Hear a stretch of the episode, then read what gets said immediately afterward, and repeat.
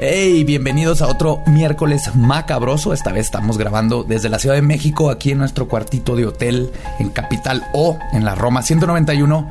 Bien bonito el hotel, a gusto, pequeño, íntimo, diría yo. Céntrico. Butiquesco. Está chido. Sí, Está la neta chido. sí está muy chido. Y saben que está más chido todavía que tenemos un patrocinador nuevo en Leyendas Legendarias. gracias. ¡Viva!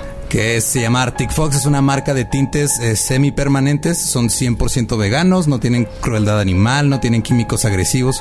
Por químicos agresivos me imaginé a un güey en bata que llegaba y te decía así agresivamente. Ese no es el polonio que necesitaba.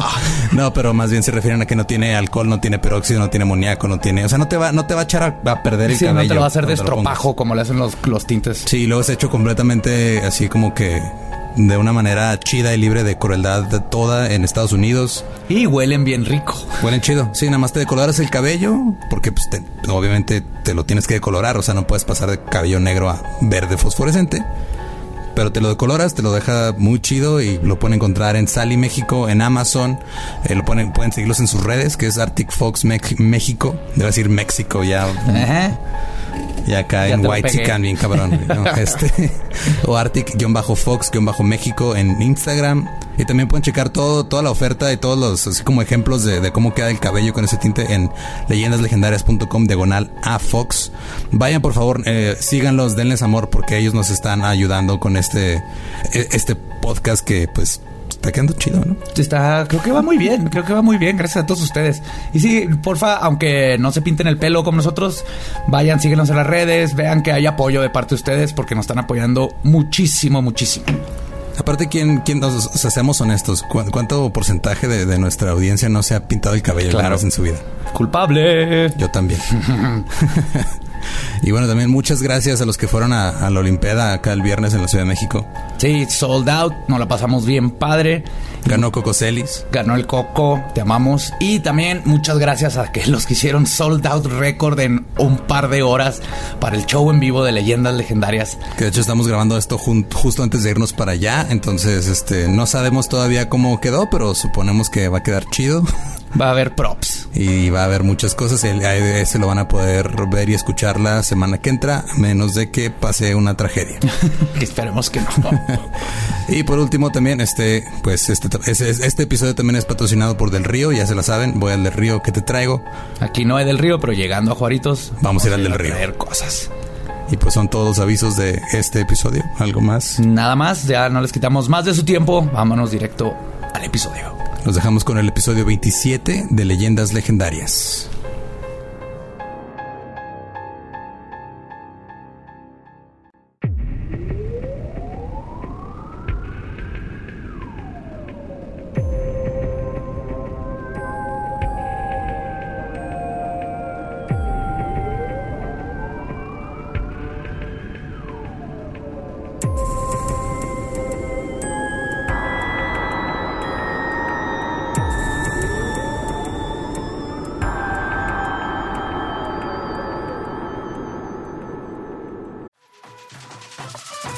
Got a bunch of fries, of course, because when you're Mickey D's, you got to get fries. Delicious. Frank wanted to stay and, and hang out in the McDonald's play place. Um, yeah, it was fun in there. It was, it I was fun, like, man. no, that's for kids, Frank. then he what got are you doing? stuck You on the can't- slide, and we were like, Frank, we got to get back to set. We got back in time, guys. We got back in time. Oh yeah. McDonald's. Everyone has an order. Go get yours today.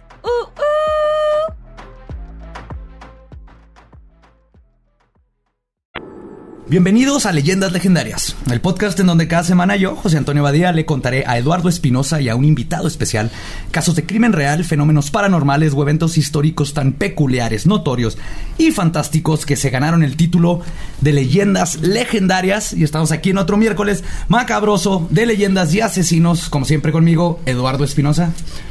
Hola. Hola, sí. Siempre digo hola, este, y, y ya. Siempre me pregunto si estoy bien y digo que estoy bien y ya. ¿Qué más quieres de mi hijo entonces? Nada, que, que se grabe el audio. Ok, perfecto. Y con eso. Y tenemos un crossover histórico Yeah. Histórico, yeah. Los podcasts de miércoles juntos por fin. Sí, es cierto. Sí, sí. Este es el, el amor. Van a tener que decidir cuál ve el primero. Va a ser un vergazo el miércoles. Sí. Adiós, Marta de baile. Aquí, Sí. aquí es donde Agárrate ahora sí, echamos. Martita. Vamos a darle duro. Bueno, gracias, gracias por venir. No mames, al Gracias a contrario. ustedes Ah, por cierto, invitarnos. este, hay que presentarlos, güey. Son Slobo Ah, perdón, y Ricardo sí. de la cotorriza. La gente que está escuchando, ¿quién vergas? ¿Pero quién era, chingada? madre, María? Son lagrimita y costel, ¿no? Son Ivonne y Beth, güey. Güey, hay que conseguir a Bonnie Bet para un episodio. Estaría verguísima. Nosotros estamos a punto de conseguir a Chuponcito. Qué chingón. Sí, güey. Estábamos hablando de Chuponcito en un episodio y pues todos los cotorros dijeron vámonos a Twitter a convencerlo. Y muy cagado porque las primeras respuestas de él como que no sabía qué, No qué qué estaba pasando. Es ese señor, ese señor que no usa Twitter. Sí, decía, ¿dónde es eso? No, Sí, primero la ponía- cotorriza Hidalgo, güey. Primero ponía, muchas gracias por sus comentarios, los quiero mucho que me tienen presente. O sea, no sabía ni qué verga estaba pasando. Gracias, me hacen sentir especial. Sí, sí. ya hasta después puso, bueno, ya díganme dónde chingados es, está bien, voy. Es el tipo de señor que pregunta dónde está la tienda de Amazon. Sí, sí, sí, sí. Con que le ponen, ¿cuándo vienes a Pachuca? Y te contesta, saludos. Pero sí, muchas gracias por tenernos aquí. Y Siento que este es como un, un chance y no es Infinity War, pero bueno, sin duda puede ser un, un Civil War, ¿no? Como, Sí, como- Falta Alex Fernández con su puño de Thanos. Ándale. El, el- Nos desaparece cuando quiere. Sí. O el tío. El tío. ajá. levantando la El mano. tío con todas las gemas. Sí. Pues espero, espero que les guste la música, porque les tengo un tema que está basado en la música y en el mejor tipo de música, el metal. Ya, ya viste la pasión con la que lo Yo dijo. pensando en los noventas Pop Tour. Sí. sí, yo ya estaba pensando. Bueno, es facilísimo. Ahí les va. Ok. Oinstein Euronymous Azaret es el hombre detrás de la escena del black metal noruego y la persona que se dio que le dio forma al género cuando, form- form- ah, cuando formó la banda Mayhem con el bajista Necro Butcher y el baterista Mannheim. Azaret presionó y presentó el género black metal como la respuesta hardcore al death metal, que para él se había vuelto de moda, falsos y tocaban con pantaloneras en el escenario. Él quería que la gente supiera que el black metal es un género malvado que no se convertiría jamás en mainstream gracias a su sonido crudo, su filosofía que incitaba al odio y a la violencia. Y vaya que lo logró. El 10 de agosto de 1993, Euronymous fue apuñalado por su compañero de banda Vargs Vikersen, Verga. teniendo así la vida y muerte más metalera que puede existir. Haciendo ver a Metallica como Timbiriche. Sí, no mames. Sí, y cimentando el black metal noruego como la música metalera que más cabrona que jamás haya existido. Esta es la historia del black metal y los amos del caos. O sea, el- el, el güey quería que el, que el, el death metal, él creía que era norma, que era light el death metal, güey. Sí. Es como si una así, no, ah, ese Hitler es un pinche romántico. Ajá, el para él, el death metal era así que pichis Backstreet Boys, No güey. mames. Vamos a hacer algo más cabrón que el Madre. death metal. Esto de que nada más estén en el mosh pegándose no está padre. Yo No. quiero ver decapitaciones Que en el apuñalen. escenario. Sí. Falta ver algo por lo que te puedan meter a la cárcel inmediatamente. No. ¿Qué es lo que toca Ramstein? Perdón por mi ignorancia. Es como Es como industrial, ¿no? es industrial mero, ajá. Sí, porque el güey suele masturbarse en el escenario, ¿no? Sí, pero eso está light Como casual. a comparación. Pues ahorita vamos a aprender con el, el black metal, no nomás era lo que hacían en el escenario, era un estilo de vida. güey. Es que aparte hay más metales que ingenierías, güey. Está muy cabrón. Ya, Sí, ya hay un sí, chingo, güey. sí. Y también hay industrial. Hay... ¿Qué pedo, güey? Administración del tiempo del metal. Metal de artes visuales, le aprendes a soldar, hacer esculturas. y luego en Noruega, güey. Están no. bien pinches pirados. Vikingos Es, que totales. es lo que les quedó de los vikingos, ¿no? Como que, ok, ya ahorita ya no están llegando a, a- a violar y saquear otros pueblos, pero ahorita están haciendo Sí, lo tienen los genes, metal pesado. Ahora llegan a violar tus oídos nada más. Pero pues, antes de conocer a Mayhem, es importante conocer el contexto de dónde vienen y para eso les voy a dar una clase de metal. El heavy metal o metal pesado, pero no es el plomo, sino la música, comenzó en las fronteras de la música popular. Era la música que molestaba a tus papás, la música para los raros y extremos, el tipo de música que pones a todo volumen encerrado en tu cuarto a tus 15 años cuando tus papás no te dejaban ir a la fiesta de tu mejor amigo. Era un estilo de música que creó su propia estética. Se vio forzada a vivir en el inframundo y tocar en él mismo. Forjó sus propias reglas y, para principios de los noventas, la música que nació del nihilismo de los setentas se convirtió en la música apta de MTV. Y aquí es donde empieza el problema para Noruega. El género que tomó sus bases de Alistair Crowley y Anton Levy, el fundador de la iglesia satánica, que se había convertido en el estandarte de la guerra contra la cultura represiva de la iglesia cristiana, estaba siendo comercializada. Bandas como Black Sabbath y Coven dejaron de tener el impacto revolucionario que tenían. Los verdaderos metaleros sentían que se había perdido la esencia. Y es entonces cuando viene la respuesta Venom. No sé si han oído de Venom. No. Yo los ¿El encontré antihéroe? en, No, es este, una, una banda. una banda. Es Los el antihéroe, más bien en esta historia, en, en la historia del Sí, la metal. historia. Ajá, en la historia Ah, del metal, sí. Es que sí, es, es darles en la madre, ¿no? Cuando ves que Black Sabbath dices, a huevo, estos güey son verga. Ya de Y luego ves a Ozzy Osbourne en su mansión. Exacto. No encuentro chingaderas. Este, ya no puedo Subastando el cuerpo del murciélago que se comió. Y es como, no mames, ahora lo vendió, güey. Y eso ya no es rock and roll. ya no si no se está metiendo hormigas por la nariz, ya perdió la esencia, güey. Porque, bueno, sí tocaba bien chido, ¿no? A mí sí me gustaba un No, chingo. está Sí, bien vergas sí, Black sí. Sabbath. Black Sabbath estaba bien verga. De hecho, dice la historia por ahí, igual ya se la saben o igual me la inventé y mezclé historias en mis sueños, pero dicen que cuando estuvo un tiempo en la cárcel este güey, este Ozzy Osbourne, de muy chavito, Ajá. y escuchaba a los Beatles, le mamaba. Entonces él quería hacer algo similar, pero dijo, ya está hecho. Entonces una vez, cuando iba a hacer un toquín con sus amigos, vio que se estaba estrenando en el 73 El Exorcista y vio una pinche cola gigante. Dijo, no mames, la gente paga porque los vayan a asustar. Vamos a asustarlos. Hay que tocar música que los asuste. Ajá. No, ok. no me sabía esa. Tiene Está- sentido. Tiene sentido. Aunque los si debe es de falsa, si es falsa la dijo Ricardo. Aunque los debe haber decepcionado Arroba Ricardo me dijo todos los tweets para allá. Que no se hayan espantado, güey, ¿no? Que más bien hayan estado coreándolos cuando él esperaba que la gente estuviera en el público de... ¡Ay, ay, ay! ¡Ay, no! Y ¡Ay, todos, no! I'm ay, no". going after a train. I'm a crazy train. y si saben que lo del murciélago fue sin querer. No, O sea, le aventaban murciélagos de plástico. No y mames. una de esas veces le aventaron uno de a de veras. No. Y él le arrancó la cabeza No. en el Sí, tuvo que ir a que lo vacunaran por rabia y eso. Verga. Esta es la Ahora. ¿quién verga? O sea, yo he escuchado de güeyes que meten porros a un concierto, pero ¿quién Mete un murciélago? chingados mete un murciélago? Metaleros, que no te sabes la- Un noruego que dijo, no más, le va a aventar un murciélago de a de veras, güey. A ver, No No es que también hay una historia, pero con Alice Cooper y una gallina en Canadá, güey. O sea, también alguien entró con una gallina a un festival de música, salió Alice Cooper a tocar, la aventaron al escenario y al final terminó muerta la gallina y luego lo acusaron No. de que habían hecho un rito satánico con una gallina y el manager le dijo, no lo desmientas, güey. Madre. llevarse. O sea, él agarró la gallina, Ajá, claro. la regresó al público y el público la hizo garras. O sea, en Madres. Peta, en Peta les tienen prohibido escuchar metal, seguramente. Sí, supongo. yo- sí. Pero sí, imagínate lo drogado que estaba Ozzy Osbourne, güey, para no haber distinguido entre un pinche murciélago de mentira. Y uno de verdad. Se lo meten los Es silicón, ¿verdad? Pensé que era plástico. Qué bien los hacen ya, no mames. No mames, ya está, ya, ya hasta letean. Le pusieron jalea y todo. Órale. De hecho, es la misma historia de origen de Batman, ¿no? Así se hizo Batman. Sí. Mordió un vampiro vivo en un concierto. Creo. Exacto.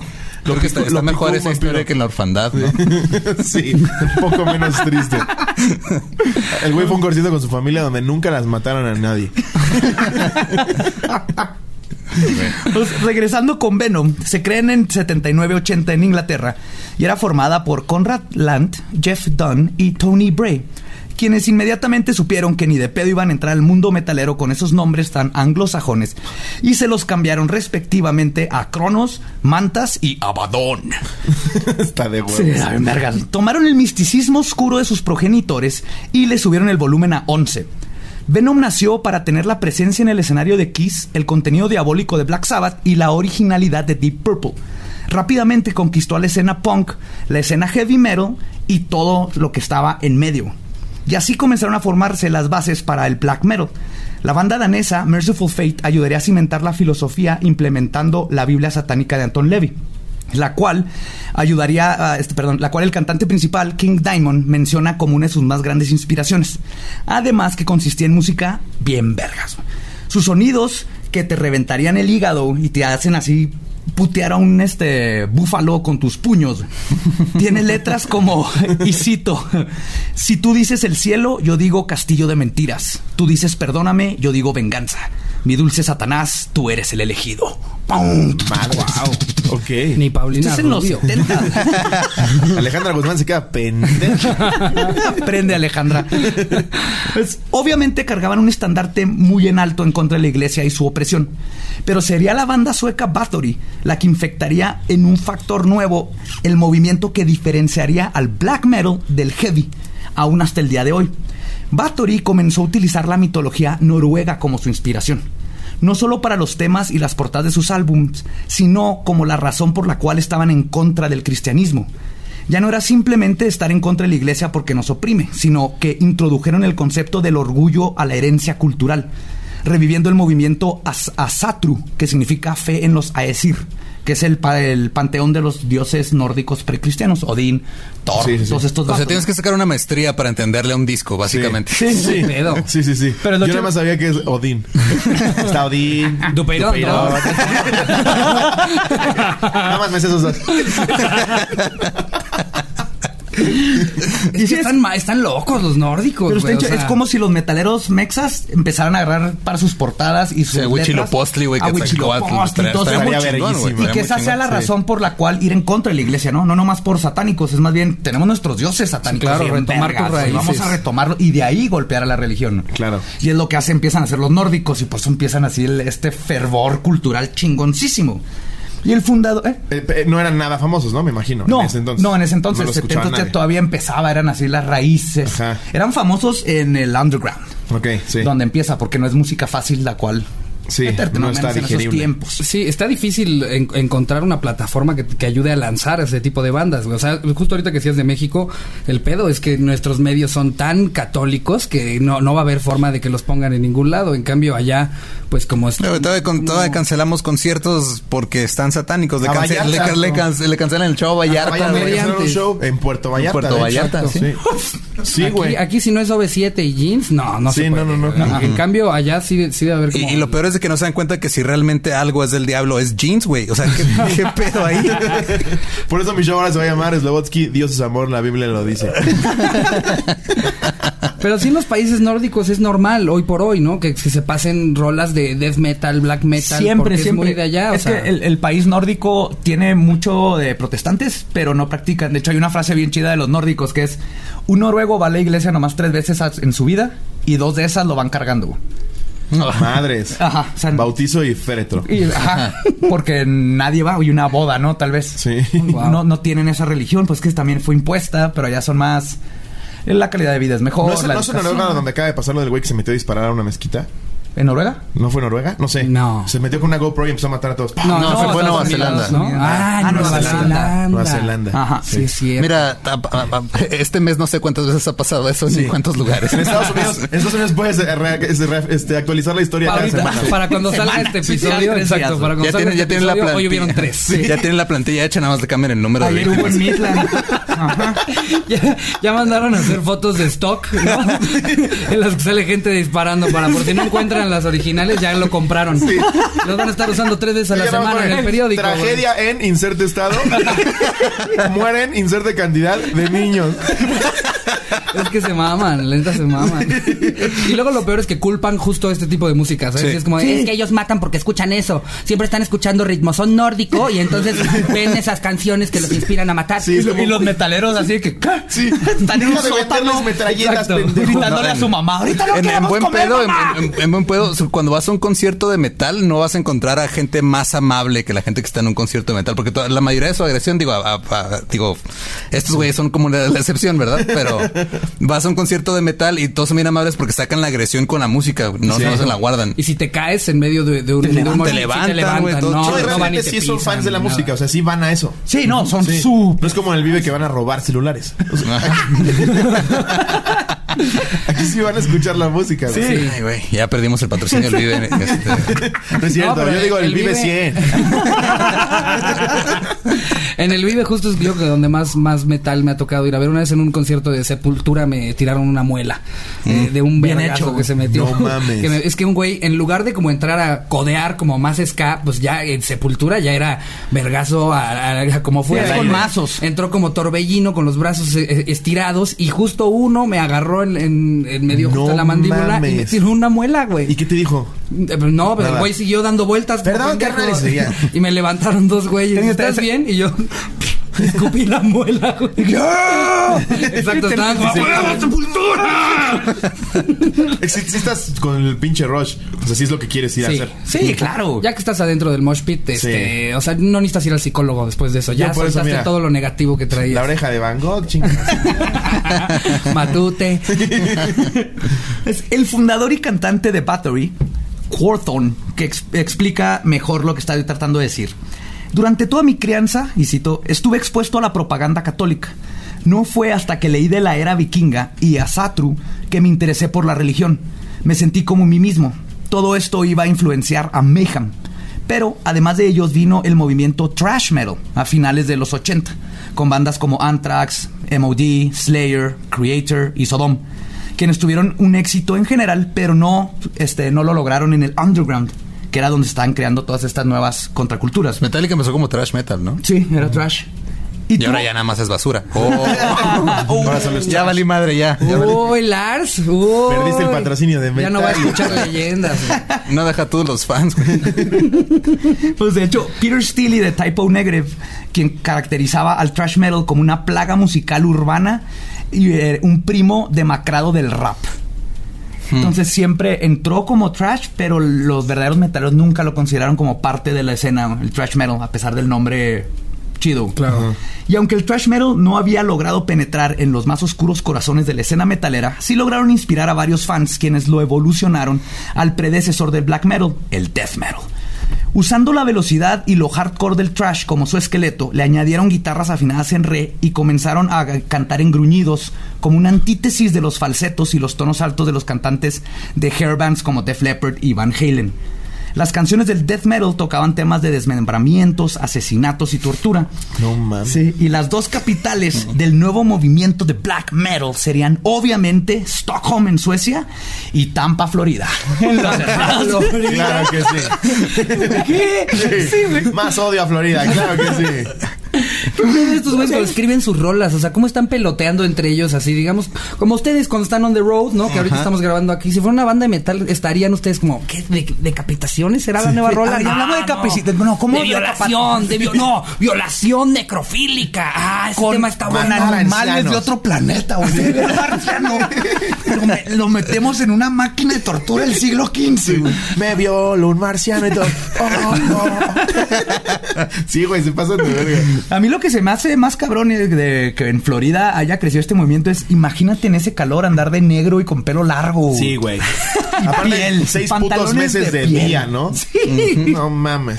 Sí, Pues, güey. de ahí, Entombed, Hypocrisy, Dismember y Unleashed serían las primeras bandas influyentes salidas de Suecia.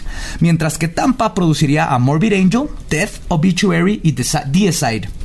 Finalmente, para diferenciarse aún más de las bandas metaleras mainstream, las bandas black metal vestirían un look de el chavo de al lado. Pantalones de mezclilla rotas, converse y chamarras de piel. Pero igual que los demás géneros de metal, el death metal comenzó a morir. Slayer sería una de las pocas bandas que aún eran respetadas por los que eran hardcore. Pero aún así la popularidad de las bandas derrotaban el verdadero propósito del metal. Y fue en Noruega donde varios fans decidieron que había que aprender de los errores de sus bandas favoritas. Y que al hacer la propia lo que tenían que hacer es llevar el metal a su lógico siguiente paso. Y Matarse re- entre ellos. a la Sí. chingada. Sí, a la verga. Hacer real lo que cantan y lo que representan. güey. Imagínate el casting. Eh, te mueres en el concierto 16. ¿Qué tan dispuesto estás de que te corte la mano enfrente de todos? Híjole, va a ser complicado tocar. no mames. Será hardcore. Qué pedo, güey. Entonces ya no era suficiente hablar de asesinatos y mutilaciones. Había que asesinar y mutilar. De otra manera, el metal no es más que un cómic auditivo para los niños.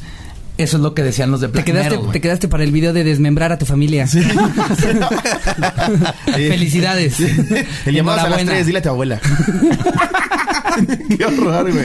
Y es en Noruega donde las raíces de Bathory y Venom fueron retomadas, dándole un giro al metal que ni los más metaleros se habían imaginado que podría ser posible.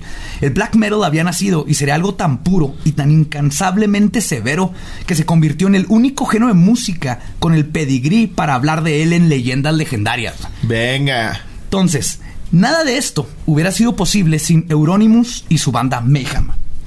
Oystein Arset nació el 22 de marzo de 1968.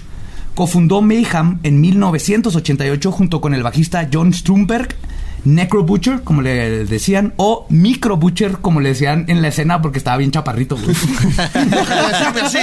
Soy un carnicero al final. Pobre cabrón, está toda su vida intentando demostrar que es el güey más loco del mundo, ¿no? El Necrobucher. Y todos, ah, ya llegó el Microbucher. ¡Soy Necrobucher!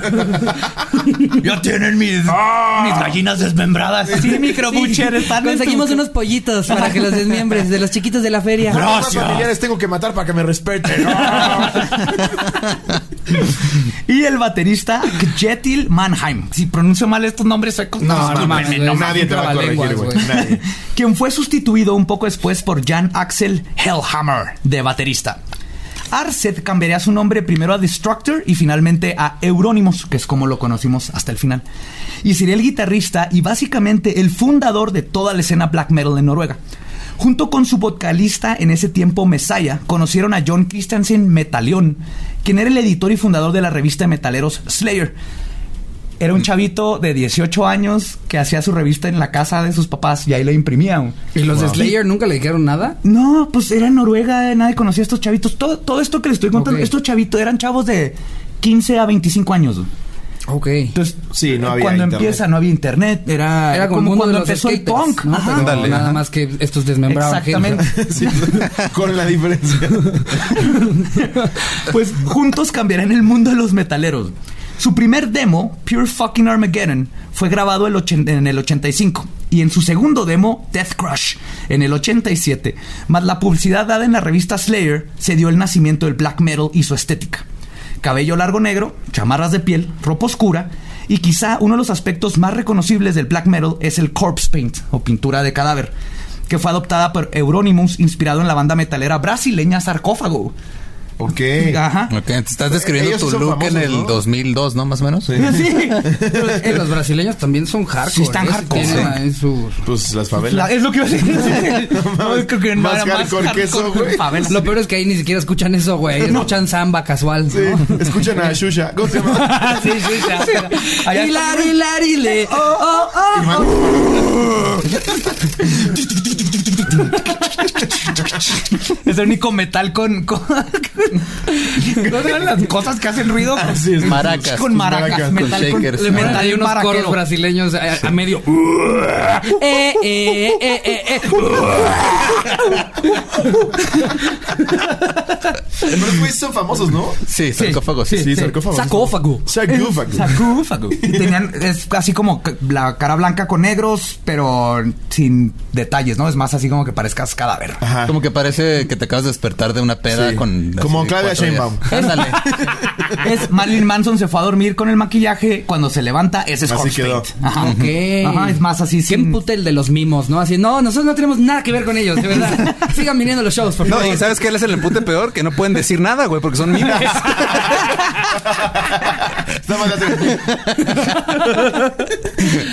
No, es que nada mejor que imitar un mimo en un podcast. No saben qué imitación es Spotify, güey. No saben qué calidad Beto el mismo. Lo vieron en vivo. Cuéntanos. Ay, güey. Pues la banda se consolidaría finalmente con la entrada de su icónico cantante principal de origen sueco, Pelle Ingve, mejor conocido como Dead. Dead era el pináculo de un metalero. No existe alguien más hardcore que este cabrón. Todos los metaleros que nos están escuchando, aprendan. Tenía- Seguro lo ubican, ¿no? Sí. Pues eh, deberían, porque neta, güey, este vato tenía puntos de vista extremos sobre todo. Manifestaba que creía que era una criatura no humana y que no pertenecía a la Tierra. Comentaba que desde niño se dormía tan profundo que a veces, que a veces lo encontraron ya azul porque se le olvidaba respirar de lo intenso que era su sueño. Ok. A los tres años ya pensaba en morirse. Dead creía que sus venas estaban llenas de hielo y a veces no sabía si estaba vivo. ¿Dead, Dead fue a la primaria?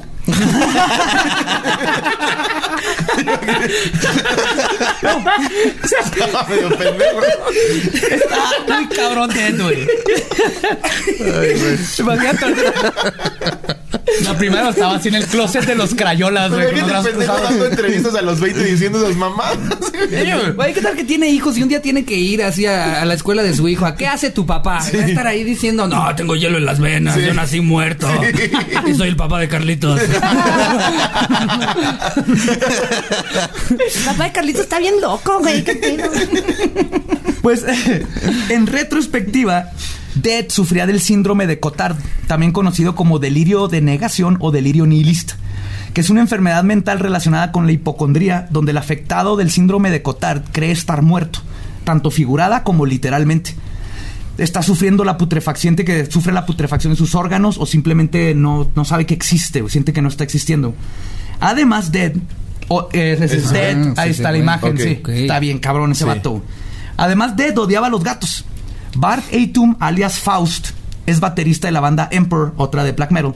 Cuenta que una vez había un gato maullando afuera de la ventana de Dead y Dead agarró un cuchillo, persiguió al gato hasta un cobertizo gritándole que lo iba a matar. El gato salió por un agujero y varias horas después de que Dead se dio cuenta que ya el gato no estaba ahí, salió a seguir persiguiéndolo todo esto mientras andaba en calzones en temperaturas bajo cero. Verga. Ese es el nivel de odio que le tienen a los gatos. güey. ¿Sí? Dead está... Ah, y aparte tenía eh, hielo en las venas. Sí, vale Para él, verga. él andaba normal. Le vale ¿no? Sí, verga, normal. claro. Él andaba en, no, no bajo cero, él andaba temperatura ambiente. Se unió a la banda después de que mandó un demo junto con un ratón crucificado adentro del sobre por correo a Euronymous. güey. Imagínate mandar un piloto a una televisora, güey. Ahí un No pinche mames. ratón Güey, muerto. pero sí, güey. o sea, Euronymous vio ese hijo. Este güey es. Este es el cantante de pinche Mayhem, güey. Todo eso se hubiera evitado si hubieran dado un pinche iPad, güey. Se hubiera vivido en una época en la que tuviera que hacer. Que le hubieran dado un abrazo a los cuatro, güey. A ella se le hubiera ido todo este odio. Exacto, tenía papás, o sea, su familia normal. Todas estas personas tienen familia normal. Completamente O sea, van a un domingo en, en casa de, de la Van abuela. con la mamá, ajá, con la abuela, viven, viven con los papás normal. Es una persona cualquiera joven de Me 15 urge años que salirme le de casa de mis música. Qué este loco, vato Dead en los conciertos traía en una bolsa de cartón, echaba un cuervo muerto en putrefacción y luego lo, lo olía como, No si estuviera, como si estuviera oliendo. Como si estuviera moneando, güey. Con cuervo muerto. con para-. Los güeyes que se meten cemento. Nah, ese sí ya está muy naco, güey. para oler la muerte, güey. Les digo, este güey sí es metalero, güey. todo lo demás. mames. Wow. Y por todas estas cosas, Dead era una bestia en el escenario. Se cortaba con vidrios y navajas, pero, pero cabrón. Incluso enterraba su ropa días antes del show o semanas para que parecieran todas deshechas y de muerto. Y utilizaba su maquillaje corpse paint. No para verse cool, sino porque parecía un cadáver y eso lo hacía sentirse mejor porque por primera vez se veía cómo se sentía. O sea, como trans. Madre. Ajá, Como trans. Yo me trans. identifico como muerto. Yo me identifico Sí, como un muerto. Exactamente. Sí. Wow. Y con un cantante así, pues estaban listos para reformar la escena, creando shows en vivo que cada vez buscaban ser más violentos y causar más shock. Mayhem no iba a usar pirotecnia y láseres. Ellos usaban cabezas de marrano que empalaban en picos de metal, mutilación en el escenario y ese tipo de cosas. De hecho, una vez aventaron una cabeza de marrano, varias personas la agarraron a mordidas del público y todos se enfermaron. Pues sí. Spoiler alert, pendejos. Cisticercos, los No, que-. Cisticerco, googleen cisticerco. Con el doctor así, eh, ¿qué comió esta semana? Eh, comí tinga, comí chicharrón en salsa verde. Comí ah, ah, fui a un. Fuimos al concierto de Mayhem, güey, acuérdate. Sí, Ah. cierto. Ah, aventaron una cabeza de, de un puerco. Pero y se me hace que fue la tinga, comimos. ¿eh? Sí, porque la tinga se veía, se, veía, veía? fea. Pero sí, sí caga en naranja. Yo creo que fue la tinga. No, no, no, fue la tinga. en las palabras de Euronymous, y cito, quiero tener escenarios que parezcan que estamos en Transilvania. Máquinas de tortura del siglo XII donde nos puedan meter y torturarnos de a de veras. No te pases de verga. Árboles de adeveras sacados de un bosque muerto, luces que puedan pintar el escenario de colores oscuros y luego como luz de luna. Cráneos humanos colgados de ganchos de carnicero con árboles muertos y tornillos en los ojos. Y el de Ocesa, eh, no. Mira, Mira, te, te puedo conseguir unos láseres mamalones. Eh, no. El güey con su presentación. No, y esto y el otro. y- mames. ¿Quién les hace el diseño de, de- del, del escenario? Y llega este, el microbucher, ¿no? Oye, pero sí, lo, sí iban a verlo, gente. Sí, un chingo. Sí. O sea, para, para el nivel de, underground, que underground era. estuvo cabrón y la escena explotó. Llegó un punto en donde explotó y ya era no nomás de Noruega. Empezó a irse a otros lados, pero sí, se convirtió igual que los punks, que al principio era así bien underground Sí, y luego de sí. repente, ¡pum! Una explosión igualito estos cabrones. No mames. Qué locura. Puta cabrón. Mayhem se convirtió rápidamente en la banda más extrema de Noruega y su primer mini LP se vendió en tiempo récord.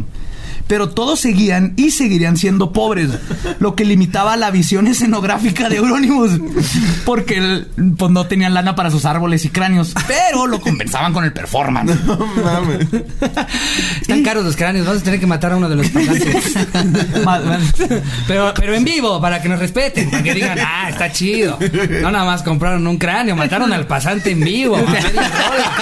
Eso es metal. Y me imagino que tocaban justo por lo que dice Ricardo. O sea, el- de todas esas mamás que se les ocurría, ¿tocaban de forma legal? No, No, va. no, no, no, no, no, no, eran puros shows en sótanos, Sí. en el bosque, en donde pudieran. No mames. Eran los Obviamente nadie los firmó. No, ahorita vamos a llegar a eso. eh, Tuvieron que hacer su propia Disquera. disquera. Euronymous hizo su propia disquera. La tía de Micro Butcher. Tía, me presta dinero. Pero sí, les digo, son chavitos que el- sus papás les prestaban lana y la ropa, pues era dinero de los papás. Nunca ganaron dinero de la escena porque todo se lo gastaban en chingaderas que En todo cabezas de marrano. Pero los papás si siempre los apoyaron ¿no? con lana. Por ejemplo, Dead, eh, pues se fue de Suecia a Noruega y se seguía, lo- hablaba una vez a la semana con sus papás para decirles cómo estaba. Y los papás son locura! chicos normales. ¿Qué pedo? Por si nos escucha una señora que está preocupada de cuántos videojuegos compra su hijo, tranquila. A usted no le están pidiendo cráneos, Sí, no. no. le están pidiendo cabezas de Déjelo cerdo. jugar, Pero si se los pide, dénselos porque puede crear una nueva escena que esté épica. no mames.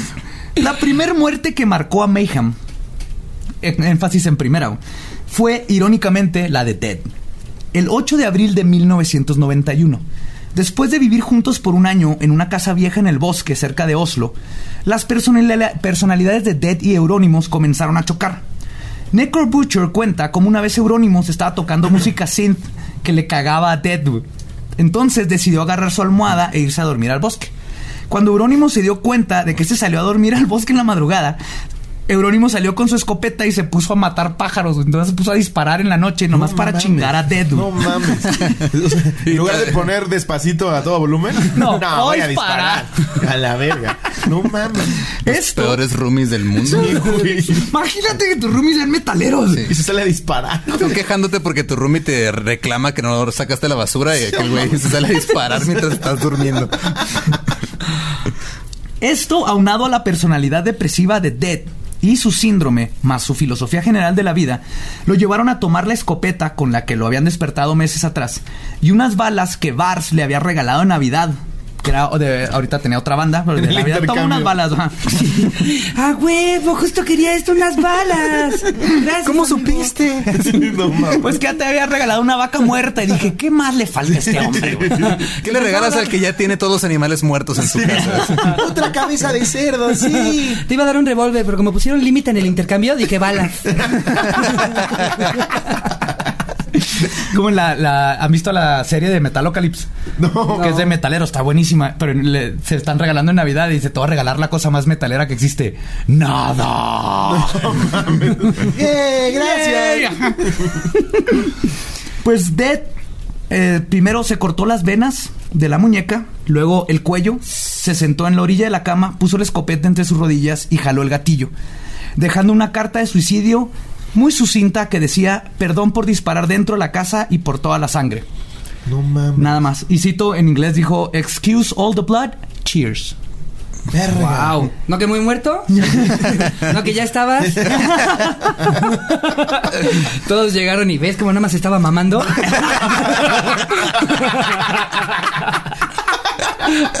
Dije, ahora sí canta, pendejo. No mames. Y aquí hay una controversia de si Euronymous fue quien lo mató a la Courtney Love Kurt Ajá, Cobain, ¿no? Y la respuesta es no. Pero lo que sí hizo Euronymous es igual de atroz que si hubiera jalado el gatillo. Pero bien metalero. Primero que nada fue Euronymous el que este, fue poco a poco incitando a Dead a que se quitara la vida, porque le seguía la corriente, ¿no? Y después de que hizo todo esto, mantuvo el, el rumor vivo de que él lo había matado. O sea, cuando dijeron, ¿habrá sido? ¿Habrá...? Sí, no lo sé?". negó. No lo negó, aplicó la de este Alice Cooper Sí. para que se mantuviera y subiera. Solo toda la cuando le preguntaba a la policía, no, sí, no fui yo. Pero el mito se eh, fue exacerbado gracias a que después de que se suicidó Dead, el primero en llegar a la casa y lo encuentra es Euronymous, quien tuvo que entrar por una ventana porque nomás tenía la llave. Cuando se encontró con la espeluznante imagen de su amigo muerto, porque al final de cuentas se te- tenían choques, pero era su mejor amigo. Sí. Con la mitad de su cabeza explotada, hizo lo que cualquiera de nosotros hubiéramos hecho. Si fuéramos igual de metal que él, güey. No mames. Se fue a la tienda a comprar una cámara desechable, regresó a la casa, posó el cadáver, le tomó fotos, agarró pedazos del cráneo que luego convirtió en collares para darlo como regalo a sus amigos metaleros merecedores de tal honor. Chinga tu madre. Y se comió un pedacito de cerebro para poder decir que ya era caníbal. Ay, Qué asco. güey, qué pedo. ya tenemos para el escenario. Ya tenemos. Ay, ya conseguí el cadáver. se, dio en la cabeza, ya desmadró el cráneo, güey. A- forense así de, ¿qué parte de no toqué? no entendió. Y cuatro metaleros con sangre en la boca. Y él con su collar de cráneo. De, de pedacito de cráneo. Ah, pensé que era metafórico. Por no tocar su alma. Pues Hellhammer dice, y cito, lo cocinó en un, en un estofado hablando del cerebro y se lo comió para poder decir que ya era un caníbal. Después de todo Se esto ya hubiera le hecho un taco de seso, ¿no? Ya. sí. No mames. Aparte, para poder decir, o sea, lo estaban juzgando por no. Como, Nah, siento que no me respetan lo suficiente. me, voy a comer a, a este cabrón. El cerebro. Y ya todos, no, ese güey es verga. es. Pues que, pues sí, no. Sí, pues es que es super metal. Eso es metal, güey. Sí, te digo, por eso metálica, así que con sus chorcitos demandando a Napster y subes comiéndose el cerebro de su Sí, no compa, güey. Slipknot poniéndose máscaras de pendejos. De hecho, Euronymous cuenta que pensó en quedarse con más souvenirs. Quería cortarle la mano con una cegueta para ponerla dentro de un frasco y tenerla como decoración. Pero luego pensó, y cito, esto está muy pendejo. Probablemente Sí, la no. policía va a preguntar que dónde está la mano. Exactamente. Exactamente. Pendejos no estaban, Sí, güey. no, no, no. El güey era. Ah, Muy, muy, muy prendido. Él, él sí fue a la primaria. el- los sesos no los van a reconstruir. ah, no sé, eso no. Pero sí se dan cuenta que le falta una mano. Y para cerrar con broche de oro, utilizó una de las fotos que tomó para la portada del álbum de contrabando en vivo que se llama Dawn of the Black Hearts. Que lo googlean, entonces lo vamos a poner en los, en los, en los O este, sea, la, show la notes. foto de, de Del- ese desmadre la usaron para de él el está, del álbum. está dead, muerto con el cerebro afuera de la cabeza. No la mames. escopeta. No te pases de verga. Y de hecho, pues, lo acostó, le puso el cuchillo porque estaba tirado en otro lado, le acomodó a la escopeta y luego ya le tomó las fotos. O sea, No todavía creo, hubo vestuario y, y maquillaje en Ajá, ese shooting. para que quedara chida la portada, ver. Ahí está la foto, güey. ¿Sí? Chinga tu madre. No, ¿cómo crees? No mames. ¿Qué pedo, güey? No mames. Aparte, jamás se les entiende una sola letra de Ah, sus no. logos. Es, está muy cabrón eso. No, Pero aparte jamás. la gente que ve la portada dice, ah, ok, en su puta vida se imaginan. lo que hubo ¿Qué es detrás de este esa portada, güey. No mames. Pues la muerte de Dead también afectó al resto de la banda. Quienes se agüitaron porque están a punto de grabar un álbum y ya no tenían vocalista, lo cual atrasó la grabación. Necro Butcher fue el único que decidió terminar su amistad con Euronymous y con la banda. Después de recibir una Sí, llamada. ¿Sabes qué? Córtalas, güey. No, no literalmente, güey. No, no No, literalmente. no, no, no, no. Ay, Espérate, ay, chingada. ¡Córtalos! Euronymous le marca y le dice a, a- a este. ¿Cómo se llama este vato? ah, a Necro Necro Butcher. Le dijo: Dead hizo algo bien cool. Se mató. Entonces Necro Butcher le dice: ¿A qué te refieres con que está cool? ¿Cómo se mamó? No, se mató. Ajá, no, se mató. Y Euronymous le contestó: Relájate. Tomé fotos y todo. No mames. No Y es entonces cuando Necro le dijo: No me vuelvas a hablar en tu vida y destruye esas pinches fotos. Que obviamente no le hizo caso. Pero ahí es donde Necro salieron dijo: Ya está muy hardcore esto para mí. No, es que, güey, no mames. Qué locura, güey. ¡Ay, no! ¡Qué feo! Ah, este, no lo googleen, amigos. Que no. No, no tienen que googlearlo, lo vamos a poner en el Instagram. Es- Ay, Dios, este, Pero, pues, es así, con esa foto, güey. Como Mayhem se quedó con solo dos miembros, su guitarrista y el baterista, Hellhammer. Bueno, dos miembros y el miembro que le cortaron al muerto que también era. Sí, Dos miembros y medio. Dos miembros y cuarto. Pero, a pesar de esto, el suicidio del vocalista, junto con los rumores del asesinato y canibalismo del guitarrista y líder, se catapultó Mayhem a un estatus de dioses metaleros. ¿no? Y seguramente hubo un casting gigantesco, ¿no? Para Cuatro mil hacer- personas yendo a, A querer ver. Pues, de cortarse hecho, una mano enfrente de ellos. Ya puedo tocar. Toma. Esta no la necesito. Perdón que salga mi abogado aburrido, pero ¿cómo vergas? Sí sacaron la portada así, güey. Porque metal. No mames. No, no Ajá. aplican las leyes para estos güeyes. Pues pedo? que no es Imagínate ilegal. Mix Up, escóndelo atrás de Laura Pausini, güey. Ahí. no mames. No es ilegal. O sea, la, la familia de Dead se quejó, pero pues ya estaba el álbum afuera, ya que. Madres, güey. Wow. Ajá. Sí. Está cabrón. Muy cabrón. Y me quedé a, a Euronymous aprovechó el suicidio para crear el rumor de que Dead se suicidó porque estaba molesto con la escena black metal y cómo se había empezado a comercializar. O sea, tenía bien poquito, pero ya está diciendo, no le están echando huevos, cabrones. Eh, se está volviendo a trendy. Ajá. Euronymous aprovechó la nueva fana, fama perdón, para apadrinar varias bandas como Emperor y Barsum con su disquera Death, Death Like Silence y abrió una tienda de discos llamada Helvete, que significa infierno, Hell. Helvete, creo que se pronuncia. Hey, ¿qué tal? Soy Lolo de Leyendas Legendarias y les quiero dejar un pequeño adelanto de nuestro nuevo podcast. Estás escuchando El Dollop, parte de All Things Comedy Network. Este es un podcast de historia americana en el que cada semana yo, Eduardo Espinosa, le contaré un suceso histórico americano a mi amigo José Antonio Badía, que no tiene idea de qué se va a... Ok, lo bueno es que el tema. No, lo bueno es que nada más te trabas cuando lees, ¿verdad? Sí, O sí, sea, sí. No, no cuando voy a decir una línea que he dicho ya como cuatro o cinco veces.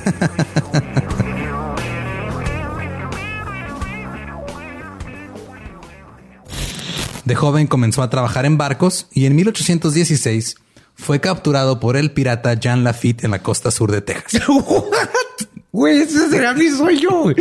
Ok, top uno, que me secuestren este, extraterrestres. Número dos, tiene que ser que me secuestren piratas. güey. Estén pendientes y suscríbanse a El Dollop. Es exactamente como se le imagina en la tienda. Toda la tienda estaba pintada de negro, con lápidas de cartón tapando las ventanas, decorada con cosas robadas de iglesias, y un sótano con decoraciones de calabozo donde llevaban a las groupies y que eventualmente, y esto es de neta, tuvieron que dejar de usar porque de tanto que cogían ahí, la humedad y los olores hacían que fuera imposible estar mucho tiempo allá abajo. No Porque mames. obviamente nunca limpiaba No porque el metal no usa trapeador. Deja ahí los mecates, güey. Deja ahí los mecates. no Sí, mames. Estos sí estaban viviendo la vida, güey. Qué horror, güey. En poco tiempo, Helvet se convirtió en el capitolio de la escena del black metal, donde no solo podías encontrar los discos que no vendían en las tiendas, sino que fue ahí donde se formaron todas las futuras bandas del género. Y Euronymous era su padrino. Ocultus, quien fuera el siguiente vocalista de Mayhem después de Dead, pero que los dejó después de que Euronymous lo amenazó de muerte por un pedo. Relata que... Y Euronymous fue el que se emputó, ¿no? Es que, pero Euronymous, la neta, era, era medio poser. O sea, era como Marilyn Manson. Entonces que Marilyn Manson verdaderamente no va a madrear a alguien, ¿no? Sí, sí. Eh, Y Euronymous era igual, pero supo manejar lo del suicidio. Es que exacto, con el puro rumor, o sea, no te quieres meter con el güey que existe el rumor que el último exacto, vocalista sí. mató. Sí. Y que le tomó una foto a su Exacto. mejor amigo muerto y dice, lo no, así no es la portada". letra de la rola. Perdóname, Euronymous, por favor. Perdóname. Me la voy a aprender, te lo juro. Es que llevo dos días, por favor. Sé paciente. Pero Yo sé que el otro era muy matado. Ay, qué, qué ironía, pero eh, por favor, no seas culero, Euronymous. A ver, cabrón, no era. Era. Perdón. Hijo de tu madre. No, pues que Euronymous está cabrón, está cabrón. Su ¿Cómo se falseto llama este estaba muy cabrón. ¿Cómo se llama el que tomó la foto? Euronymous. Euronymous es el que tomó la foto. Necrobutcher fue el que se enojó y ya, ajá, ok, ya no, ya Sí. no quiso nada. Pues este, este vato relata que en solo unos meses después de la apertura de Helvete, muchos jóvenes músicos se habían obsesionado con Euronymous y sus ideas. Y pronto muchas bandas noruegas de death metal se transformarían en bandas de black metal. La amputación se convirtió en inmortal. Ah, perdón, sí. Ese era el nombre de banda. Amputation. ok. ajá. Amputation. Amputation se convirtió en Immortal porque era de Death a Black. Ok. Thou Shall Suffer se convirtió en Emperor. Y Dark Throne cambió su death metal de inspiración sueca por el primitivo black metal. Lo más notorio es que el guitarrista de Old Funeral, Christian, que más tarde Christian. Christian con K. Y Él es eh, Death Metal, él es Destruction, él es eh, Motherfucking Killer y él es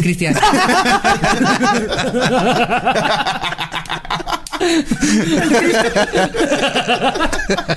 Christian, no te está saliendo bien la rola, güey. Me dicen el Barbas. no mames. Cállate, güey? dogfucker, cállate. Ese es Euronymous, Simón. Ok, ya estoy buscando a todos. Pues de hecho, eso que dice Seret estaba, todo el mundo se la cagaba de Christian y los Christian están en contra y se cambió el, se cambió el nombre a Varg. Pobres, güey. Que Todos se tenían que lobo. rebautizar. O sea, Claro, y el meme de Café Tacuba, ¿no? Que cada dos meses tiene un nombre nuevo. Ya no sé cómo es se por- llama ahorita. Acá es por necesidad, porque si te es bien culero. Sí, pues Cristian. Ajá. Metal Fire. ¡Cristian! ¡Échale mi Cristian! Giovanni. ¡Pues Teodoro! Varg Vikernes fue, fue en Helvete donde formó su banda, bueno, llevó a su banda Barsum, que le hacía todo. Y esto es notorio porque es justamente Viker- Vikernes quien jugaría la parte clave en elevar al máximo a Mayhem y el black metal para luego asesinar a su mejor amigo Euronymous. No mames. Sí. Sí. Que eso- Nadie lo vio venir. No. Que eso haría que el black metal se hiciera todavía más hardcore. Verga, güey. Pero Locos, hasta, hasta el clan Andrade, los, los del clan Andrade. no. Esos sí ya están locos. Sí, mames. Pero son los hijos cariñositos. todo, todo eso sí toca Oye, muy cariñosito, sobre todo con las con chiquitas. Toca mi corazón. Aquí en mi pito. Pero me estoy adelantando.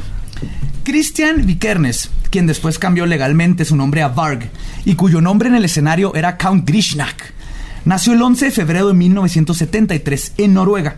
Y lo más importante que tenemos que saber de Varg es que su nombre en escenario, Grishnak, viene de un orco del Señor de los Anillos. Y tenía su banda, la primera se llamaba Urukai. Por los personajes de J.R.R. Tolkien y luego se lo cambió a Barsum, que también es una referencia a Tolkien en las palabras de metal de Varg. Y cito.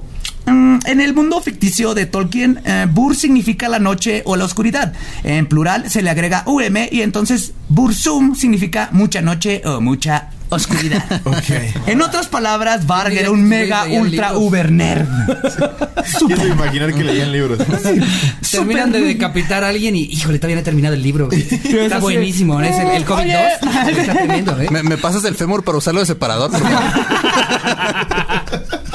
Oye, ¿ya supiste que salió el nuevo de Batman? Este, mm, cambiaron aquí el canon. Exacto, güey. Estoy usando la lengua de Dead para cambiarle a las páginas porque luego con los dedos no puedo. Pero está, está cagadísimo que este va a tocar. Y es súper nerd. Sí, wow. güey. Yo amo el, la- Señor de los Anillos, pero no he leído los libros. Y este Sí. vato se sabe, sabía hablar el idioma oscuro de los Urkai y todo. Es que es lo que más trabajo me, me está costando como eh, entender que a, a pesar de lo evidentemente psicópata que, que se puede te puede convertir el metal al, al grado de ya estar matando a tu mejor amigo y este pedo, siguen siendo güeyes que juegan FIFA, que van a comer con, su, con su mamá el domingo, güey. Es, ¿Qué no, pedo? es lo mismo que me explotó la mente. Eran, era como cuando pasas por tu etapa punk, pero tu mamá te tiene que comprar tu camisa de Exacto, Rancid. Y vas y, y tiras slam, pero te regresa y tienes que avisar a tu mamá que ya Sí. llegaste a la casa. O- ah, ya empezó chiquilladas. pero te encanta ir y oh, punk. Era lo mismo, pero Hijo, acuérdate que vamos a ir a 100 mexicanos, dijeron, ¿eh? y vas con tu hijo Dork Flunk. Te preguntan, música favorita de la gente. ¿no? Todos tirando, salsa, pop, rock. Black metal. Black metal. Es que, o sea, los güeyes solo necesitaban un abrazo y una terapia de una hora todos los jueves. Ajá.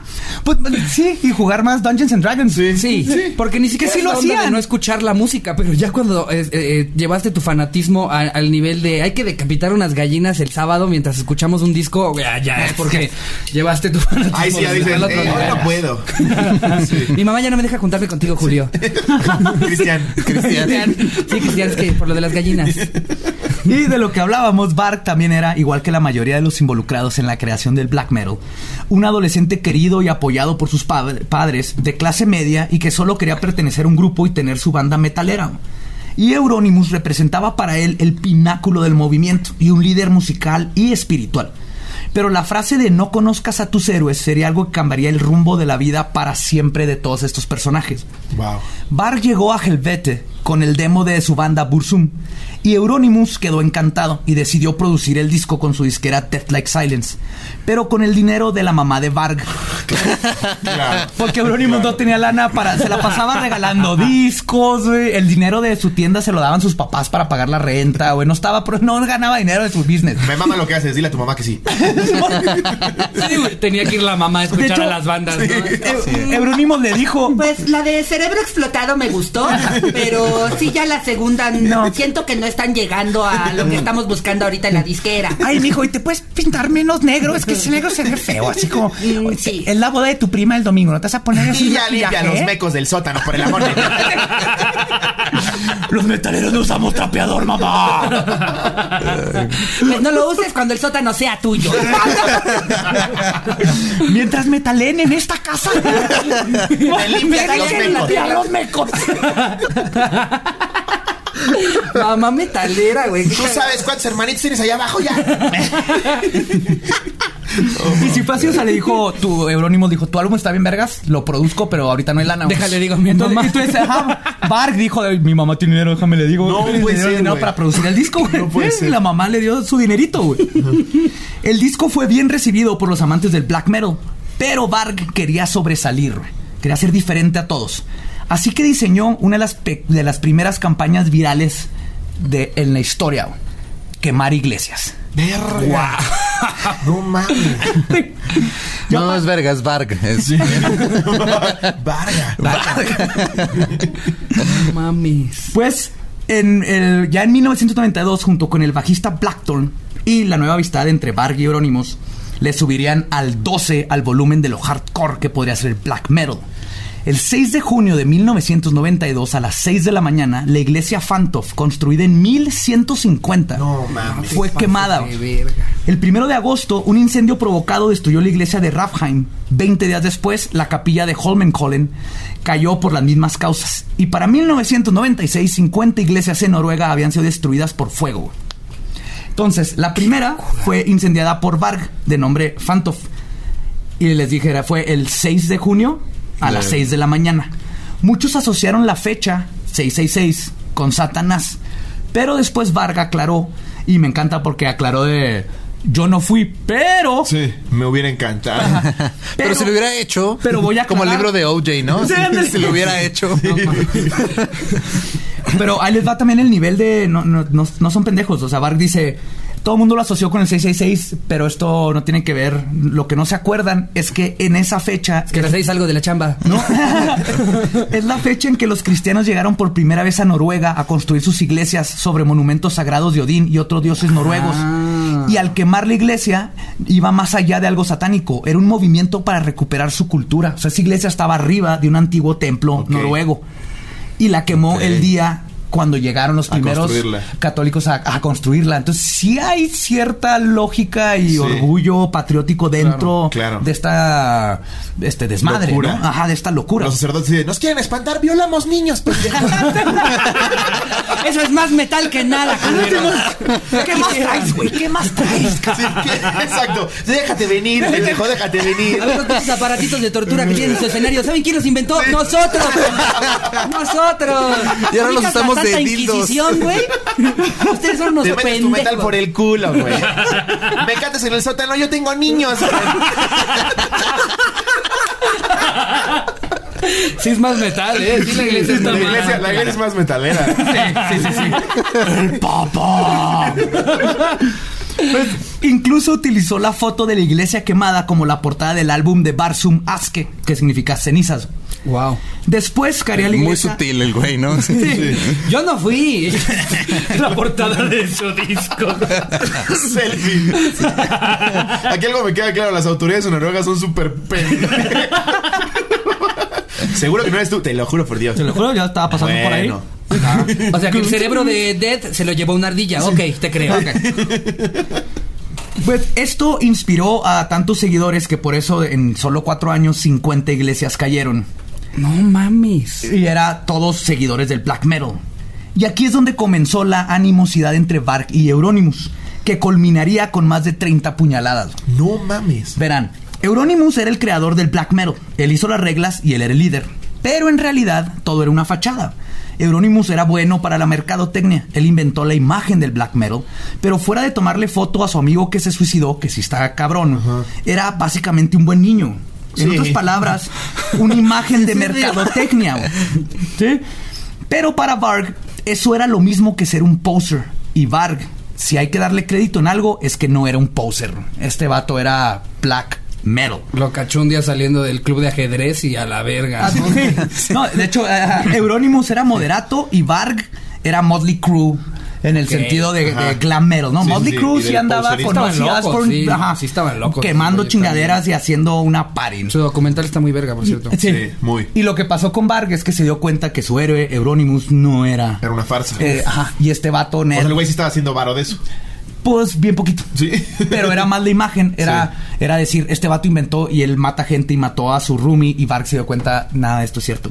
Este vato es, es a toda madre, güey. Y no me gusta. y pues aquí empezó la pelea del goth contra el poser. Bark comenzó a perder el respeto a Euronymous y por lo mismo, de las iglesias quemadas, Euronymous solo participó en dos. Y fue porque Bark lo obligó básicamente a ir. El Euronymous le daba culo, güey, porque pues, es ilegal. Sí, claro. Euronymous se dio cuenta de esto y para mantener el control, se dio cuenta que Bark estaba como... La gente está dando cuenta que Bark sí era de neta, güey. Ajá. Y lo que hizo es que para mantener el control del movimiento y al mismo tiempo ganarse el crédito de metalero violento que Varg estaba forjando, es cuando lo invita a ser parte de Mayhem. Sí, es así, yo no puedo ser tan hardcore como él, entonces vente a, a ser parte de la banda. Incluso le dio uno de los collares con el cráneo de Pela. Como "Ven- bienvenido, este es el cráneo de nuestro vocalista, de Dead. Toma, estás, eres parte de. La intensidad de Varg siguió incrementando y comenzó a tener sus propios acólitos que tenían la misma mentalidad de hacer cosas violentas, no solo de hablar de ellas. Uno de ellos era Bart Aytun, alias Faust, de la banda de black metal Emperor, que lo hemos hablado ya Ajá, ajá. pasado. Un 12 de agosto de 1992 se dejó de seducir por Magne Andersen en un bar gay. Lo llevó a un bosque con el pretexto de que iban a hacer cosas y luego lo apuñaló 37 veces. No mames. Solo para saber que ¿Lo se apuñaló sentía matar a sentido, en alguien. el sentido homosexual? No, No, en, el, el- en el sentido Lo met- apuñaló una y luego 36. Lo apuñaló para poderlo apuñalar. Ándale. Con él solamente lo apuñaló para saber qué se sentía matar a alguien y porque pues eso es lo que haces cuando eres black metalero. Claro. Literal, güey. güey, Cero. Nomás es ya maté a alguien, ya sé lo que se siente. Ok, ya maté a alguien. Y al día siguiente de matar a ese vato se fue a Oslo a quemar otra iglesia. Verga, ya son las 12. Ay, se me va a pasar el tren. Está cabrón como miden si eres metalero o no. O sea, no se trata de Sí. cuántos nombres de bandas te sepas, No. cuántos discos tengas. O sea, Pero, güey- es más, puede ser de la Mara Salvatrucha. Nunca haber ajá. escuchado metal y decir, ese güey es bien metalero. Es como si, es Bien como si te, metalero. meti- si te Black midieran qué tan rete- reggaetonero eres, eh, dependiendo de cuántas enfermedades venéreas tengas. O sea, Black Tepes es su dios, güey. No mames, se empaló a 130 mil turcos, güey.